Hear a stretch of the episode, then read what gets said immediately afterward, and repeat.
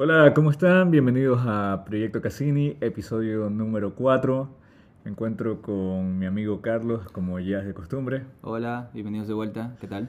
Bienvenidos chicos, chicas, damas, caballeros. Chiques. Chiques.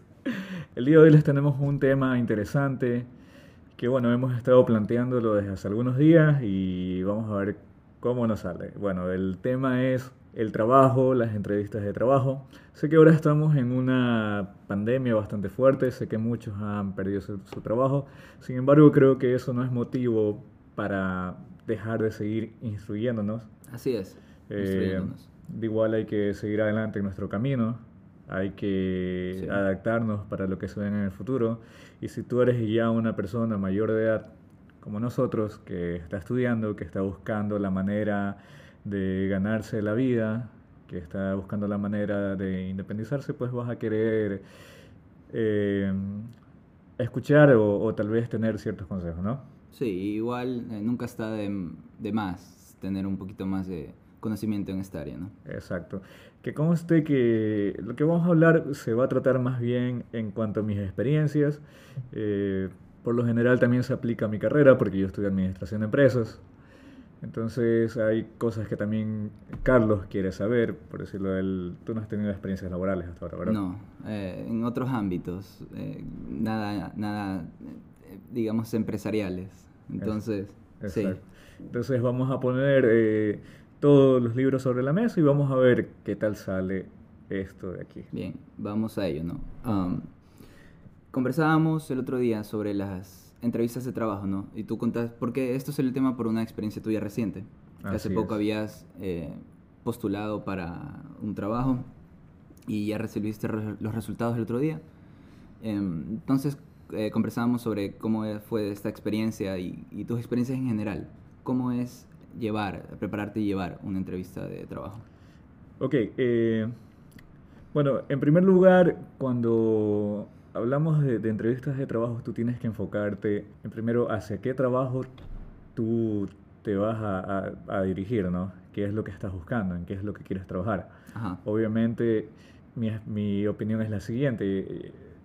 Mm, yo no busco nada en específico. Si a mí me llega algo en lo que soy capaz de trabajar, pues le atino eso ahí, ¿no? Ahorita tú sabes que las personas tenemos que buscárnoslas como sea. Claro, sí. Entonces, eh, ¿cuál es mi preparación? Yo diría que lo primero que tú tienes que hacer cuando vas a una entrevista de trabajo es primero ser una persona bastante formal, porque eso es lo que quiere una empresa. La segunda es demostrar que eres una persona seria. ¿Algún miedo o algo que quieras preguntarme? Porque, ¿cómo te explico? Una, entrevista a veces puede ser un poco aterradora, ¿no? Sí, sí. Porque eh, vas a estar con personas que van a juzgar tus capacidades y precisamente eso es lo que van a hacer, porque tú estás postulando para un puesto en específico. Entonces, eh, ellos tienen que estar seguros de que tú eres la persona indicada para ese puesto. Sí, ya, y ahorita que hablaste de, de miedos, ¿no? Se me ocurrió, puede haber una persona que, o sea, ¿qué tanto debes preocuparte? Mejor dicho, porque yo pensaría que no debes preocuparte porque de, de, en esto específico porque van a juzgar tus capacidades, ¿no? No te van a juzgar como persona. Así es. ¿Y qué le recomendarías a una persona que se siente, que cree que va a, a sentirse juzgada como ser en ese momento? Entonces, y eso podría arruinar más sus, sus posibilidades. Sus posibilidades de trabajo. Yo le recomendaría a esa persona que cuando vaya a la entrevista, sea él o sea ella misma, ¿no? Que no tenga miedo, porque son personas iguales que nosotros. La única diferencia es que ellos eh, tienen la oportunidad de darnos a nosotros un trabajo. Pero ojo, aquí vienen dos cosas. No vayas con el pensamiento de que, ok, eh, este trabajo es todo para mí. Tienes que estar abierto a las posibilidades. Hay una cuestión. Yo fui a mi entrevista, eh, te aseguro y digo que di lo mejor de mí, sin embargo no me contrataron, porque tal vez vieron algo que no eh, cuadraba ahí o, no fue ideal para la empresa, ¿no? Ajá. Okay. Sin embargo, no por eso tienes que desmotivarte, sino es que más bien seguir adelante, pues, y seguir yendo a la siguiente entrevista con los mejores ánimos. Eh, es lo, lo, que yo puedo recomendar, ¿no? Sí, me, me, hiciste, mientras contabas, eh, me estaba riendo porque recordé un chiste de un comediante, se llama Mark Norman, que de hecho su, uno, su especial, creo que en Comedy Central, se llama uh, no seas tú mismo, don't be yourself. Oh, ¿Por qué? Porque este es el, voy a arruinar el chiste, pero qué importa. Él dice, em, la gente siempre dice, Mark, tienes que ser eh, confiado, tienes que ser exhortido, tienes que la, la, la, la, y tienes que ser ti mismo. Él dice, no puedo ser ambas, escoge, o eres confiado, la, la, o soy yo mismo. Exacto. Entonces, bueno, no, para personas que están en esta situación, como el panita Mark, uh, eh, la cosa es, eh, ¿qué dirías tú? ¿Es prepararse? ¿Es mentalizarse? También, también. Eh, es, mentalizarte a que, a que vas a ir con una entrevista. A lo que me refiero con confianza es que no vayas con ese miedo de que o sea, me vas a juzgar, ¿no? Ajá. Y anda con, con, con, la confianza de, que tú eres capaz, de que tú puedes. Mentalízate en ese sentido, ¿no? Y mentalízate de que, de que vas a hablar de una manera normal como con, con cualquier otra persona, porque al final lo que te van a preguntar, todo lo que te van a preguntar es, en el caso que tú ya tengas experiencias, basado en las experiencias que tú ya has tenido, ¿no? Que eso no tiene nada de raro. Ajá. Por decirle, en mis experiencias pasadas yo he tenido desde que tengo desde que soy consciente he trabajado y ya tengo mi, mi experiencia que pesa. Entonces lo que hago es acordarme de qué fue lo que hice en esos trabajos anteriores y aplicarlos y explicar. Bueno, me van a preguntar, eh, fui a, una entrevista en un banco, me preguntaron, el puesto era para la atención al cliente. Entonces me preguntaron, ¿te gusta tratar con personas? Porque hay personas a las que no les gusta tratar con personas. Así es venga un cliente y le quieren que era puñete solamente porque el cliente... Los clientes a veces somos odiosos y son odiosos, entonces hay que aceptarlo. Pero la cuestión, eh, ahí está, si tú vas a un puesto de servicio al cliente, pues tienes que ir mentalizado y enfocado en que vas a tratar con personas indeseables muchas veces. Claro, sí. Entonces, tienes que ir con esa mentalidad, ok, ¿en qué puedo ayudarlo? Y cuando ya estás con el cliente, explicarle a las personas qué tú puedes hacer ¿Qué tienes tú de diferente para cambiar eso con, con la compañía? Pues no. Claro, sí, ¿qué puedes aportar? ¿no? Exacto. En este caso, si yo, yo voy a, a, estar en un puesto de servicio al cliente, vengo y trato de resolver los problemas del cliente, que eso es lo que nosotros queremos. Es decir, yo no me pongo como un empleado, yo me pongo en la posición del cliente. Trato de ser empático y de tener y, y de poder solucionarles los problemas. Ahí vienen muchísimos factores también eh, el hecho de que hay clientes que son difíciles. Todo se trata de cómo tú lleves la situación. Mm, los que me están escuchando, bueno, eh, no sé eh, cómo tomarán este enfoque, ¿no? Ah, ya, y en esta entrevista, ¿no? Que era sobre atención al cliente, ¿qué, respecto a esa área específica, qué preguntas te hicieron ah, como, para, como para medir tu calidad? Me preguntaron que... Y me hicieron varias pruebas también. Ajá, sí, sí. Me preguntaron, eh, porque te hacen dos tipos de pruebas, una entrevista de trabajo, ¿no? Mi entrevista, que fue con dos personas, creo yo que fue en la que mejor me fue, porque soy muy bueno con las relaciones humanas. Entonces, para mí es mucho más sencillo hablar, como estamos hablando ahorita, y relacionarme y, y hablar. Y la otra fue una, una entrevista que tenías que resolver una serie de problemas, que donde soy sincero creo yo que ahí fue que fallé un poco, y la que más me aterró a mí en este caso. Ahí viene el miedo, aunque traté de mantener la, la, compostura, pero aún así me aterré. Eh, me preguntaron, en, en, el, en el caso del banco, una de las primeras preguntas que me hicieron era que como la gerente del banco era mujer, que si yo tenía problemas en que este, la gerente fuese mujer. Ya, interesante eso. Sí. Entonces, eh, sí, ahora, ahora que lo pienso, sí, porque estamos hablando, estamos en una época en donde escuchamos muchísimo el feminismo. Y también, precisamente en los bancos, los gerentes eran hombres. Entonces ahora las mujeres están tomando un poco más el poder en este caso y las felicito chicas. Estoy orgulloso de ustedes y espero que sigan escalando en, esos niveles. ¿no? Eh, yo creo que todos podemos trabajar en conjunto. ¿Qué le respondí a las personas que me hicieron esta pregunta? Que no, no tenía ninguna, ningún problema de trabajar con una mujer, porque lo tendría, ¿no? Todos somos capaces igual y de la misma manera. Otra de las preguntas fue lo que te dije hace un rato, cómo sería el trato de la atención al cliente. Eh, también depende de tu personalidad muchísimo. Tiene que gustarte, creo que tiene que gustarte tratar con las personas. y es perdón. enfoca, enfoca. y es precisamente en esa entrevista, ¿no? En que mediante tu personalidad es que ciertas personas podrían llegar a sentirse juzgadas, ¿no? Así es. Juzgadas a un nivel personal, pero no, no se trata de, de tus fallas ni nada de eso, sino están midiendo si tu carácter y tu temperamento eh, encajan en el espacio que tienen libre para, o sea, en el, puesto. Ojo que hay algunas entrevistas en las que también te ponen a prueba, a ver si tu carácter eh, tienes el, suficiente um, aguante para la entrevista y no te sales de aquí si no te desesperas y, y ahí sí fallas en la entrevista, ¿no? Ajá, claro. Entonces, eh, esas serían las, las dos cuestiones. Muy interesante. Con la entrevista, sí. Ya, ¿y puedes eh, contarnos sobre alguna experiencia pasada? Algo, pero esta vez un área un poquito diferente, ¿no? Una entrevista, eh, una entrevista pasada. Sí, de otro puesto. Déjame pensar. Generalmente yo me he enfocado bastantísimo en, en atención al cliente. Una experiencia diferente que puedo decir que he tenido fue tal vez eh, cuando trabajé para CODE, ¿te acuerdas? Ah, sí, sí, de vendedor, ¿no? Sí. Eso era vendedor. Diablos. Bueno, CODE, si están escuchando, verán que estamos promocionando eso. o si no, o si no deja de decir el nombre y lo vipeamos. no lo vamos a hacer. Somos Proyecto Cassini, por favor. Así sí, cuando trabajé para CODE, a pesar de que CODE también se basaba en, en la atención al cliente, es que, mira viejo, seamos honestos. Ajá todo lo que como, como, como futuro licenciado en administración de empresa, toda compra-venta de producto, todo, toda comercialización se la hace con personas, para personas y por personas. Así es. Entonces, ahí fue un poquito más complicado. Más bien era... ¿Cómo? ¿Cómo fue complicado?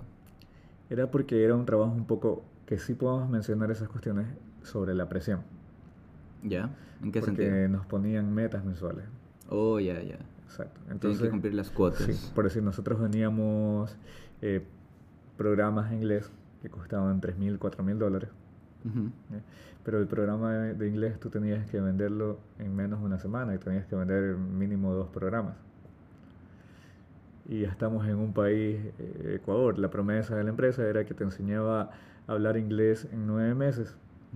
Entonces te daban un speech, tú el speech tenías que repasarlo y ese mismo speech tenías que presentárselo a la persona, pues y, ahí utilizar, ahí vienen otras técnicas que, como te dije, también era una especie de atención al cliente, pero era ventas, ¿no? Sí, en cierta forma sí es, es, diferente al área, ¿no? sí, eh, es una diferente, pero aplica, utilizas más o menos las mismas... las mismas técnicas, las mismas bases. Te cuento que vender es un poco más complicado. Ajá. Porque bueno, en atención al cliente, eh, tú ya tienes a un cliente que viene predispuesto pues a algo, ¿no?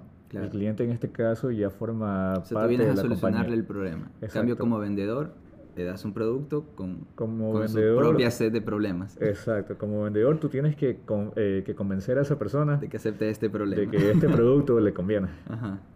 No digamos que no digamos que todo producto es un problema, pero, pero digamos que es un... Si quieres verlo así, siempre va a ser así.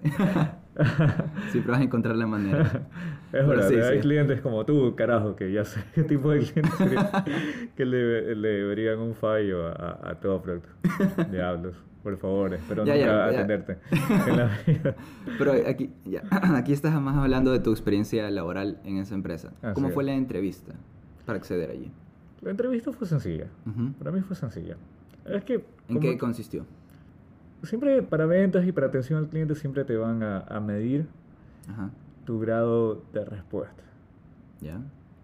Eh, algo que les llamó la atención, más bien pregúntame por qué me contrataron. Ah, ya, y antes de eso, ¿en qué diferencia el, el grado de respuesta que te miden en ventas a servicio al cliente? Mm, ya. En ese caso, para mí ahorita no hay, no hay una diferencia, porque como... como... O sea, igual ponen a prueba tu temple. Sí. Y tu carácter. Es que, ¿cómo te lo explico? Ellos ven cómo, cómo tú te sueltas a la hora... Exacto, cómo te sueltas ante ellos. ¿bien? Mm. Ven si no eres tímido, si tienes fluidez de palabras para conversar. Creo que ahí entramos en los puntos un poco más específicos, ¿verdad? Sí. ven si cómo es tu carácter, porque tienes que tener cierto carácter específico, tanto como para la atención al cliente como para las ventas. Ajá. Ventas es un poco más agresivo, ¿no? Exacto. Yo te vengo a vender un teléfono, pero no te voy a decir, oye, cómprame si no te pego. Claro. O cómprame. No, tienes que cogerlo bonito el cliente, ensalzarlo. Y una vez que ya lo ensalzas y lo tienes ahí comiendo de tu mano, le das el golpe y le echas la venta, ¿no? Y me corrijo, no sé si agresivo es la palabra, es más proactivo, es lo que quise decir. Ajá. Sí, se podría decir. Sí, Se podría decir, es, es muchísimo más proactividad. Eh, claro que, ah, imagínate, había una chica ahí que vendía todas las semanas y me gustaba. oh, y si algún día. Y apellidos. No me acuerdo. Oye, ¿sabes qué? Hasta hace unos años me, me, acordaba de su nombre. Ya no. Yo no me acuerdo qué asco. Pero ella también salió. Era, era súper linda. Yo la admiraba porque era la que más vendía y ya me ponía tonto cada vez que estaba ahí en la misma sala. Eh, lo que me dijeron ellos cuando fue la entrevista era que les había gustado la manera en que me desenvolvía. Ajá. Eso es muy importante para manera. Entonces, si tú te desenvuelves de una manera adecuada, pues olvídate que si empatizas con el cliente, puedes lograr todo. Ajá, sí. Pero sí, fue muy difícil vender un programa en inglés, solo vendí uno. de experiencia en experiencia, ¿no? Sí, sí. sí. Eso sí, me mantuve muchísimo tiempo en ese trabajo fue gracias a, a, lo mismo, a esa misma capacidad de, de hablar con las personas. Sí, Entonces, tienes buenas relaciones con tus compañeros, con tus jefes. Exacto, creo que... Trabajas, trabajas bien en equipo, imagino. Las relaciones interpersonales son, son lo mío. Clave, sí, es de, de, trabajo, porque tú ya sabes cómo soy. con mis relaciones interpersonales es la manera ¿Alguna otra experiencia laboral que quieras compartir? Por ejemplo, tú tuviste un trabajo muy interesante hace poco. Así es. Bueno, para los que no sepan, eh, mi amigo aquí fue teniente político. Un sheriff. Fue un sheriff. no entremos en detalles por qué, porque esa es otra conversación. Eh, ¿cómo, ¿Cómo fue? Porque ahí entraste en una posición muy interesante, porque además de ser una posición de poder, es una posición de gran responsabilidad, ¿no? Así es. Entonces, ¿cómo fue llevar eso? Bueno, eh, para serte franco, cuando yo me enteré de que iba a obtener el puesto, estaba muy, muy, muy asustado. sí, me imagino. Estaba muy asustado porque nunca había tenido un puesto de, de, de tanta responsabilidad, ¿no? Ajá. Para poner en contexto qué es ser un teniente político. Un teniente político es el representante del ejecutivo, del presidente o del gobernador en territorio, en, en, el lugar donde tú vas a trabajar, ¿no? Sí. Entonces, coordinas con todas las instituciones del Estado, Ajá. desde Policía Nacional hasta Ministerio de Salud, MIES y bueno, y lo que se venga, ¿no? Sí, todo ministerio que se ocurra. Prácticamente tú vienes a ser el que da las órdenes en dicho, dicho lugar. Sí. Entonces era, tenía, era tu tierrita y tú eras el Lord. Exacto, así más o menos. Pero cuando llega una persona a ese tipo de puesto, pues obviamente esperan las personas a una persona mayor. Sí. A una persona... Eh, ¿Cómo fue ese desafío? Ya, bro, fue difícil porque yo con 24, 24 años, Ajá. con 24 años en un horrendo puesto, yo decía, Dios santo, mi mayor miedo era que las personas eh, no me tomaran en serio. Sí, te van a... Sí, que no, no, me tomaran en serio y que dijeran, puta madre, este niño qué rayos viene a hacer aquí, ¿no? Ajá. Que obviamente yo siempre he sido centrado en cuanto a mi trabajo. Entonces, ¿qué fue lo que hice? Amarrarme bien los pantalones y recuerdo que el primer día que fui a presentarme en la oficina, porque tenía yo mi oficina propia solo, pero trabajaba en conjunto con el presidente de un, de un parroquial. Compartíamos ese, ese espacio, ¿no?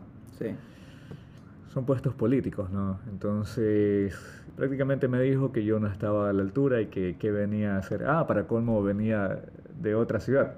Claro, sí, esa es otra. Que, venía a hacer de otra ciudad y que venía, habían mandado a este chico. Ajá. Acá, obviamente, yo me sentí súper mal. Yo iba con mis esperanzas, ok. Yo siempre he sido educado. Entonces, bueno, ojalá que me reciban y me reciban de buena manera. Pero ya después que tú te adaptas un poco, ves cómo es el entorno, cómo se trabaja, si sueles ser muy respetuoso con las demás personas, si sabes cómo lidiar, si obviamente no vas a, a, jugar y vas a tomar en serio ese puesto y vas a decir, ok, yo no me voy a aprovechar de, de, las cosas que tengo, ¿no?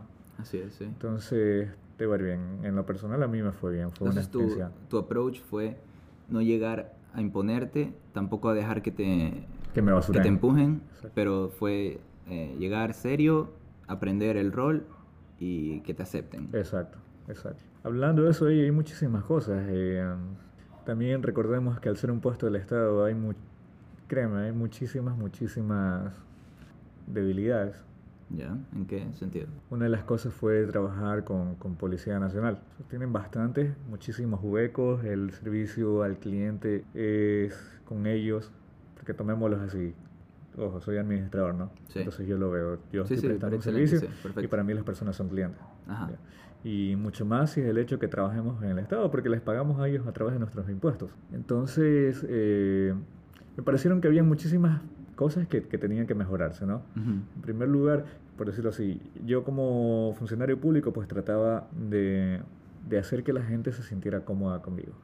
De que yo no era más que ellos, sino que yo estaba ahí con ellos acudir a ti, para ayudar. Exacto. Y ese era el objetivo cuando trabajaba con el principal gobernador, que nos decía, ¿saben qué chicos? O ustedes tienen que hacer lo siguiente, tienen que lograr cortar esa brecha entre las personas y la policía. En este caso, el teniente político pertenece al Ministerio de Gobierno. Y el Ministerio de Gobierno es el que prácticamente manda a la policía. Entonces, ya tú sabes cuál es el problema y todos estamos de acuerdo de que la policía en Ecuador es una pendejada. Discúlpeme que lo diga, pero es verdad. Tú trabajaste con ellos, puedes Exacto. Yo no estoy de acuerdo con la forma en, en que trabajan los policías. Yo creo que ellos deberían no ser nuestros niñeros, obviamente, pero sí deberían respetarnos muchísimo más. Mm. deberían estar, como dice en su eslogan, servir y proteger. No para venir y juzgarte o como otras cosas que no estuve de acuerdo cuando hubo la pandemia, que es verdad que muchas personas se salieron, ¿no? Y muchos policías, a veces hasta personas que no se lo, no se lo merecían, los trataban mal. La cuestión no es esa, la cuestión es que sepas cómo tú controlar a las personas, que no haya ese abuso de poder. Eh, eso que mencionaste, tú eh, como eliminar el espacio, como ser el puente. Porque recuerdo que, por lo que veía y contabas, tu posición no era estacionaria, no eras que siempre estabas en tu oficina, tú te movías bastante. Así es. Ah, eso es otra cuestión bastante Eso fue otro método como hacer la conexión con la gente, digamos. Es que tú tienes, cuando estás en ese tipo de trabajos, tú tienes eh, muchísimas opciones. Porque cuando estás en territorio, prácticamente tú eres, tú eres tu propio jefe, eres tú y a menos que, obviamente yo tenía un jefe inmediato, Claro. A menos, o sea, tú, tú mismo te mandas, tú mismo te armas tu agenda, ¿no? Tienes dos opciones. Puedes quedarte en la oficina sentado o puedes ir y salir y trabajar y conocer las comunidades. En este caso, el área que yo controlaba era un área muy, muy grande. Fíjate que para ir a una comunidad me demoraba dos horas yendo en carro. Sí, era un área bastante rural. Era bastante rural, exacto. Entonces, eh, creo yo que, bueno, nunca ha servido para estar 100% eh, sentado, sin nada que hacer, esperando que las cosas me lleguen. A mí me gusta salir y buscar eh, el trabajo, ¿no? Entonces yo salía, iba a las comunidades, planeaba, reuniones. La gente, a la gente le gusta ver que tú estás ahí pendiente de ellos. Sí, sí.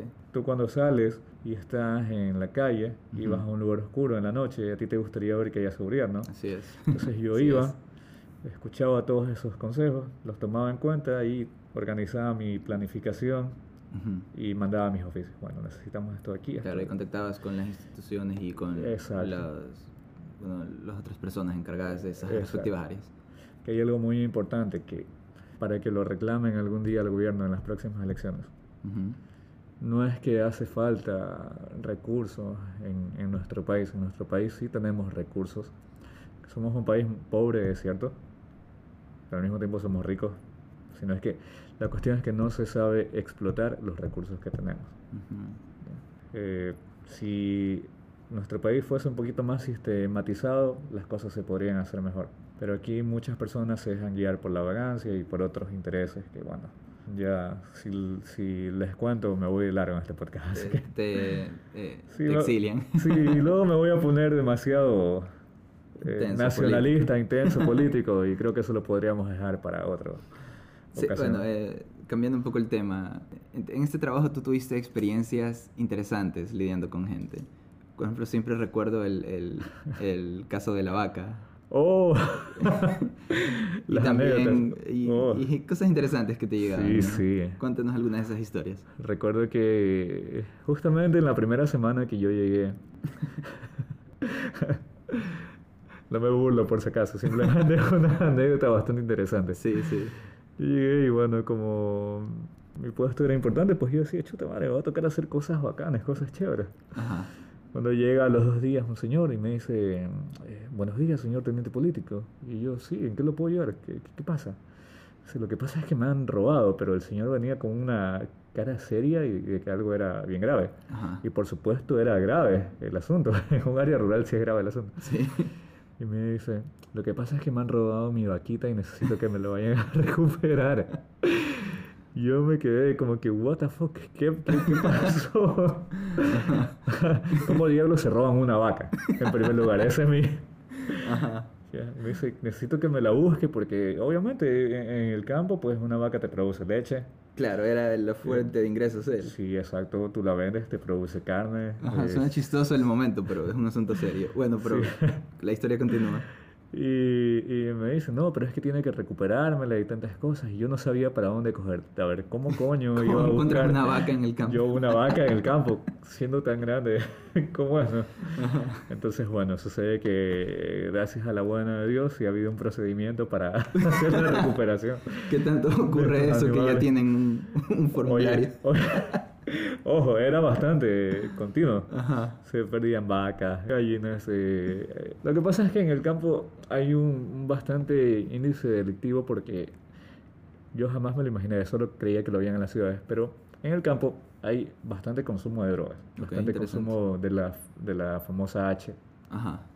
Entonces estos consumidores lo que hacen es entregar las propiedades de las personas, coger lo que encuentran, una gallina, un chanchito, maíz, lo llevan, lo venden en la ciudad mm. y ahí es cuando se desaparecen las cuestiones, pues y todo para, para el consumo.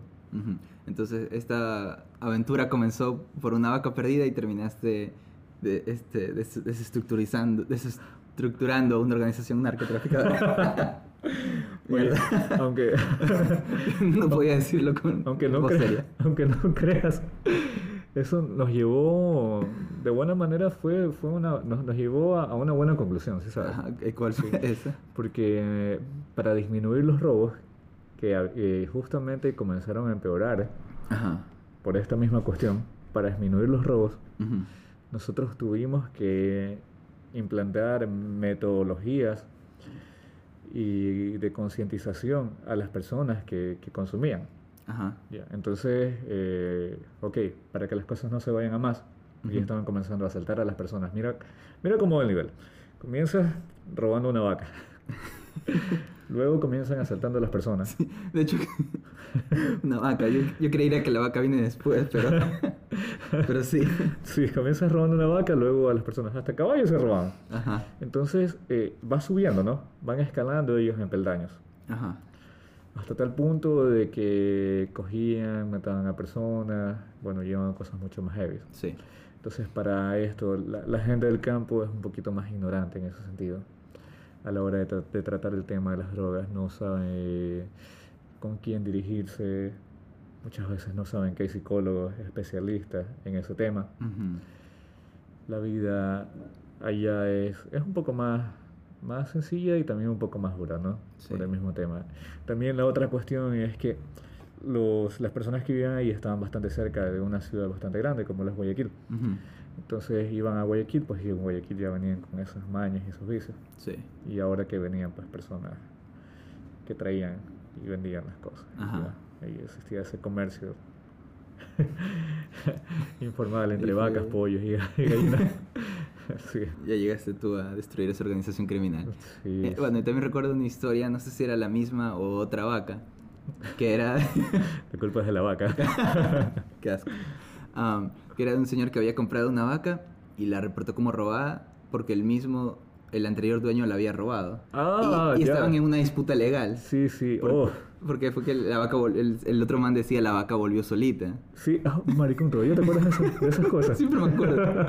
Porque no, sabían qué pasaba con la vaca, entonces este, yo creo que la vaca terminó en tu oficina. Les doy un consejo. cuando se metan a comprar una vaca, siempre, siempre tengan en cuenta de que el animal es como ah, cualquier otro animal. Porque no había documentación, ¿no? No, ellos hacían una especie de, como, escrito. sí. dejaban una constancia que generalmente la, tenía, que hacer, la tenía que hacer yo. yo también me encargaba de esas, de esas cosas. Entonces, este es una compra y venta. Eh, es, como te digo, no, no está bien estructurado todavía todo el tema, más aquí en Entonces, este, no compren una vaca. Primero asegúrense de que la vaca no quiera su dueño. Porque sí, en el campo. Exacto. Eh, los animales regresan, pues, donde nacieron, donde vivieron, como que cualquier persona. Entonces sucede que esta persona le había comprado una vaca y ellos las dejan en sus corrales sueltas o las dejan sueltas para que pasten. Sí. Y al final, pues, los animales terminan regresando donde han vivido, pues, ¿no? Entonces, bueno, va un día un señor a decirme, este, es que se me han robado mi vaca. ¿Qué tienes con las vacas, Carlos? ¿Qué tienes tú con las vacas? Bueno, sí. Eh, ellas me buscaban, yo no las buscaba. Se me han robado una vaca y. Demonios, nuevamente. y, y yo era como que chuta madre, ok, ¿qué hago ahora? Entonces, bueno, dice, pero esta vez yo sé quién la tiene, me dijo el señor. Ya. Y le digo, pero ¿por qué no la va a reclamar? Lo que pasa es que la vaca no quiere venir conmigo. Yo la. la vaca la voy a, a ver y se regresa donde el dueño. Y el dueño no quiere devolverme el dinero. Entonces, bueno, eh, lo que se hizo al final fue que se le volvió la plata al señor porque la culpa es de la vaca y ya la vaca decide, brother, ¿dónde, ¿con quién quiere estar y dónde quiere estar? Pues no. Ahora que el señor tuviese corrales o no, pues ya eso es otra cuestión bastante diferente, pues no. Claro, sí. Tampoco, también no estoy seguro de que hayan técnicas especiales como para adiestrar a tu vaca. sí. y que tu vaca se quede contigo. Pero me gusta más mi versión de la historia. Que no sabían cómo resolver la disputa y la vaca terminó en tu oficina. la vaca nunca terminó en mi oficina. Yo me imagino guardando una vaca ahí en mi oficina de dos, tres días. Entrabas todos los días y ponías tu saco encima de la vaca. Hay esas, esas anécdotas de, Sí, algo más que de, ese, de sobre ese trabajo que quisieras compartir, porque también hiciste bastantes cosas eh, buenas, interesantes, lo que, ayuda social y eso. Sí, lo que me dio la oportunidad fue de, de, ayudar bastante a las personas. Creo que eso fue la más importante. Pude hacer bastante trabajo social, de ayudar a muchísimas personas que lo necesitaban, a muchísimas personas que se sentían desamparadas. Ajá. A mí me ha tocado ser una de esas personas, así que trato de retribuirlo en cierta manera, o traté de retribuirlo en, ese momento en que yo estuve ahí, ¿no? Sí. Entonces, eh, bueno, porque tú muchas veces vas a, a, donde un funcionario público y le dices que te ayude con algo y al final esta persona no sabe qué hacer o simplemente se te hace loco y, y, te desvía y así termina. Por eso nosotros estamos como estamos. Sí.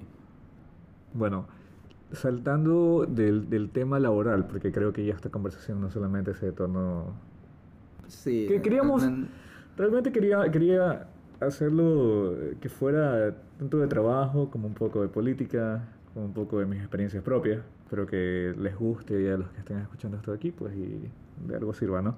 Bueno, eh, tú dijiste de política, ¿no? Mm, eh, me gustaría comenzar que no sé, un disclaimer, este podcast no se trata netamente de política y no tenemos... Eh, Temas específicos tampoco. El podcast en sí no tiene una eh, afiliación específica, no, no, no, queremos ser cerrados y ser de derecha, izquierda o whatever. Eh, en lo personal me considero bastante neutro, me gustan cosas de la derecha y de la izquierda y, sobre todo me gusta escuchar a ambos lados, ¿no? Y tú has tenido tus eh, tus experiencias y tus encuentros y tus negociaciones y etcétera, etcétera con política. Entonces, eh, de tu experiencia, algo querías comentarnos, ¿no? Ok, eh, sobre la política en Ecuador, esto creo que ya lo tenemos presente esto en cada uno de nosotros. La política está súper mal manejada en nuestro país. ¿Por qué? Diríamos, podríamos decir que es bastante evidente por casos sí, actuales. Precisamente por todo lo que está pasando. Sí. alguien, escuché, no, no, no, recuerdo si era Pepe Mujica o algún otro presidente, que alguna vez dijo que la persona que fuese a ser político tenía que tener cualidades específicas. ¿Cuáles eran estas cualidades? Tenía que ser una persona que quisiera ayudar a su pueblo, tenía que ser una persona que no fuera a llenarse los bolsillos, que no fuera con complejos de, de superioridad. Un político debería ser una persona entregada a su país. Si tú vas a hacer política, o al menos en mi pensamiento, creo yo que, brother, lo que vas es ayudar a, tu pueblo, o sea, voy a ayudar a mis personas, voy a ayudar a que mi país salga adelante, que eso es lo que quiero. no voy a ir a hacer política y a ser un presidente solamente para robar dinero y vivir bien, que ojo, no está mal vivir bien, pero a costas de los demás tampoco, ¿no? Si tú haces dinero, tienes todo el derecho de disfrutar de lujos, de lo que quieras, mientras haya sido con tu propio esfuerzo. Pero como ya lo han visto en las noticias y en todos lados. esfuerzo legal, quiero aclarar. Exacto. Hay varios tipos de esfuerzo. sí. Entonces, eh, esa es la cuestión. Precisamente después de trabajar eh, como teniente político, me uní a una red mundial de jóvenes políticos. Esta red es una red que, como su mismo nombre lo dice, es una red sin fines de lucro, es una red neutral que no está ni para uno ni para otro partido, ¿no? Lo que busca en sí es eh, generar propuestas que mejoren la, la gestión de, de, nuestro país. Eso es lo que estamos haciendo, eso es lo que, en lo que yo estoy trabajando. Para los que nos escuchan desde Ecuador, espero que también nos escuchen internacionalmente, nuestro país es un país que tiene muchísimo potencial para explotar turístico, de materia prima. Eh, nos falta industrializarnos bastante, eso sí es verdad, pero si quisiéramos nosotros, y siempre lo he dicho, he escuchado a muchísimas personas decir que si quisiéramos podríamos comernos el mundo como ecuatorianos. Pero lastimosamente, pues, los intereses de otras personas no dejan que eso pase. Um, bueno, ¿y, cómo fue que te, que te, enteraste cómo, y te uniste a esta red? de jóvenes? Yo cuando estaba en la universidad hace un par de años ya había conocido a un amigo. Okay. Él trabajaba para una institución eh, de intercambios, que también se basa casi en lo mismo, se llama ISEC. Yeah. No sé si alguno, esta institución se basaba pues en, ir a hacer eh, programas a otros países, ganar experiencia en cuestiones de empresas, bueno, etcétera.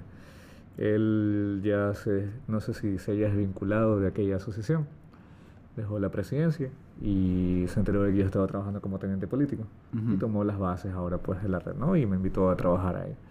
Me pareció un tema interesante porque estar en la red te da la oportunidad de, como joven, que te escuchen, como joven de mostrar cuáles son tus ideales, lo que nosotros queremos también como red, más que nada, y en lo que yo pienso que la gente tiene que poner énfasis, es en que la juventud de ahora tiene que interesarse mucho más por la política.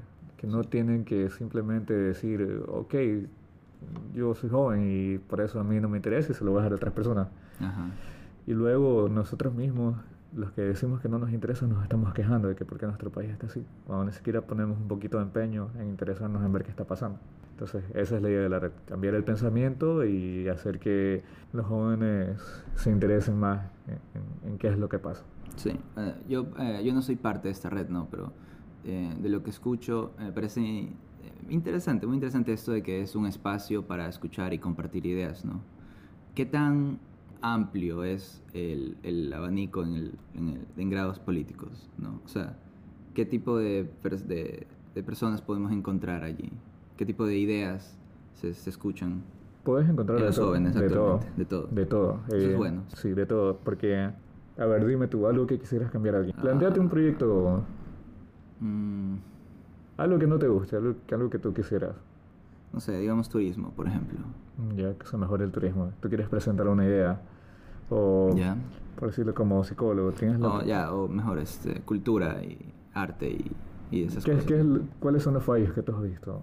Porque tú también eres músico, ¿no? Sí. eres artista, en cierta manera, ¿qué son las cosas negativas que tú has visto como artista y que quisieras que se cambien? Em, y ahí vendría cuestión de gustos personales, ¿no? Pero, por lo que puedo decir es que eh, la escena musical, sobre todo en ciudades como Guayaquil, es es súper dividida y digamos que la escena musical de verdad, de la, no quiero decir de verdad, la escena musical de la gente, ¿no? Es llevada por la gente misma. No hay, hay poquísimos incentivos y si tú quieres hacer algo, la gestión es muy difícil, me he enterado hay muy poco apoyo. Por parte del Estado. Por parte del, exacto, por parte de las municipalidades y de, y de funcionarios, etc. Exacto. Bueno, esto es lo que te da la red. Te da esta ventaja de ser escuchado, de que tus propuestas lleguen mucho más allá. Además de que hay algo importante, al ser una red, tú tienes el... Eso es importantísimo, tienes el respaldo de un montón de personas que están de acuerdo con, tus proyectos. Entonces, eso es lo bueno de, que tú te unas a, este tipo de, de instituciones, ¿no? Que te dan ese espacio, que tú puedas ser escuchado si hay algo que no te gusta y quisieras cambiarlo, haces la propuesta del proyecto. Ojo, obviamente que nosotros en la red analizamos todos los proyectos a fondo y vemos eh, qué tan viable es, ¿no? sí, el proyecto... ajá, y este espacio que tú mencionas, ¿no? Esta red de ¿cómo se llama? Jóvenes políticos. Sí. Ya digamos que alguien llega y les presenta un proyecto, efectivamente, ¿no? ¿Qué entra ahí? O sea, ¿ustedes tienen otras prioridades o todos los proyectos que llegan son revisados por igual y ahí van viendo qué se puede hacer, ¿no? Exacto, todos los proyectos son revisados por igual. Ok. Y lo que generalmente se hace, pues, es que la misma persona que genera el proyecto se le da la apertura, cuenta con el mismo respaldo de la red y esta misma persona lo ejecuta. La red lo que se encarga de darte es las herramientas para que tú lo hagas. Es decir, tú quieres hacer el proyecto y necesitas eh, de la alcaldesa de Guayaquil que te dé un espacio para ser escuchado. Como tú eres un miembro de la red, tienes esa apertura con ella. Que para otra gente sería mucho más difícil de llegar que solamente siendo una persona normal. Al, tú estar respaldado por la red y ser una institución ya más reconocida, tienes esta, esta ventaja, ¿no? Se podría decir. Y eso es bueno. Sí, sí. bueno, porque muchas personas este, pueden presentar su idea a través. Bueno, ¿algo más de lo, al respecto que quieras comentar para ir terminando? No, nada, yo creo que mm, eso sería todo en cuestión. Sí digo que en las cuestiones de entrevista y de trabajo, mis consejos finales es que si tú vas a hacer un trabajo, sí, es verdad, ve preparado, obviamente. Ve con confianza, nuevamente, no tengas miedo porque no es nada malo. Escuchen a Mark, no sean ustedes mismos. exacto. no, pero bueno, lo que les funcione. lo que les funcione, exacto. Trata de sentirte cómodo en ese ambiente, de no estar nervioso. Ajá. Cómodo, pero no tanto, obviamente, de no ser confianzudo y... Claro. Y tomarles el... Si eres susceptible, eh, mentalízate de que, eres, de que lo eres para que no te lo tomes tan personal. Y siempre ve con ese pensamiento de yo sí puedo. Siempre... Claro, actitud, sí. Exacto. Mi moraleja es que eh, tenemos que cambiar el mundo de una buena manera y eso se logra con un pasito a la vez. Entonces, que todas las cosas que tú hagas solamente se basen en ser buenas acciones. Sí, es, y la culpa no es de la vaca, todo depende de ti. Y que no te roben la vaca. Gracias, que tengan unos buenos días, tardes o noche y hasta la próxima. En el próximo episodio les tendremos un tema posiblemente muy interesante, según Carlos. Posiblemente, sí. Estoy estamos ya, ya. bueno, adiós. Bye, pasen bien.